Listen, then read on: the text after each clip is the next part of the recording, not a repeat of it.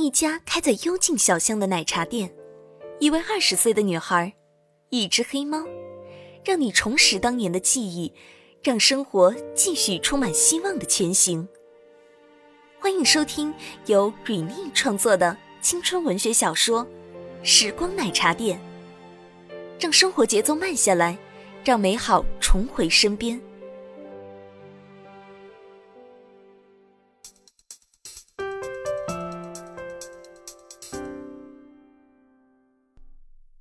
第二章，雨泥，第五集。雨泥觉得自己有一点轻微社恐，他不太喜欢和陌生人打交道，从小就这样。幼儿园时遇到同班同学和他打招呼，他都会害羞的偏过头去。在餐厅需要服务员帮忙拿纸巾、倒水之类的。也会犹豫半天才鼓起勇气举起手来。好在随着年龄的增长，这种社恐在与同年人交往中慢慢消退，但是对老师、领导这些不算太熟的长辈还是会很紧张，生怕自己哪里做的不好。他一直很羡慕在班上能和老师顶嘴的孩子，他也很想大大方方的表达自己的想法。可是总是做不到，他怕别人会不舒服。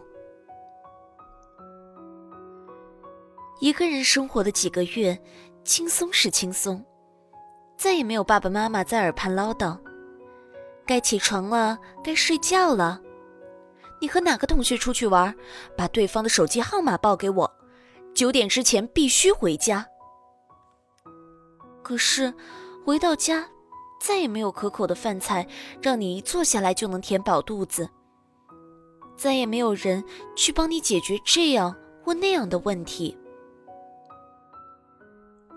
记得那是一个冬天，雨妮在为申请出国留学的签证东奔西跑的找教务处拿资料，找公证处公证。大学在读证明、大学成绩证明、出生证明等等都公证好了。唯独留下一个高中成绩没有公证。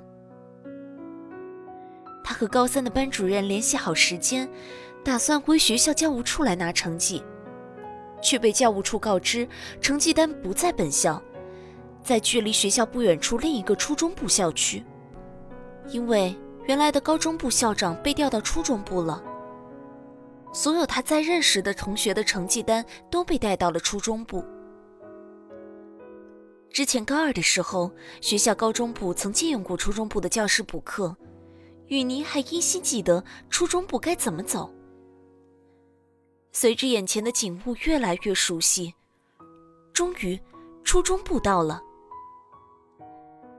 跟保安大叔打了声招呼，雨妮很顺利的进了学校，上到五楼找到档案室，可是档案室的门紧锁着，并没有人在。雨妮不死心，在档案室门口等了又等，期盼在听到下课铃响起的时候，档案室老师就会回来。门口的风有点大，雨妮抱着胳膊将自己搂住，走来走去。可是，下课铃响了。没过多久，上课铃也响了，老师还是没有回来。失落的雨妮。慢慢的，一步三回头的离开了档案室，心中还有一点小小的希冀，能在出校门的路上遇到档案室老师。可是没有。在传达室的门口，雨妮想向传达室大叔询问档案室老师的电话，可是传达室大叔抱歉的说，他只有老师办公室的电话，也联系不到老师。正在这时，学校的门口出现了几位西装革履的中年男人，看上去就觉得气势逼人。副校长，这位同学来找档案室的某某老师，人不在。保安大叔上前一步说明了我的情况。不会提前打个电话确定时间啊？老师又不是随时都在的。中间的男人，估计是副校长吧。生硬的说完了这一句，就离开了学校。雨妮的心中顿时被委屈填满。白跑一趟是他想要的结果吗？他难道不想和老师确认一下时间吗？明明是在上学时间，却找不到老师，这是他的错吗？勇气仿佛春天刚刚冒出土壤的小芽，猛地遭受了狂风暴雨，一下子又缩了回去。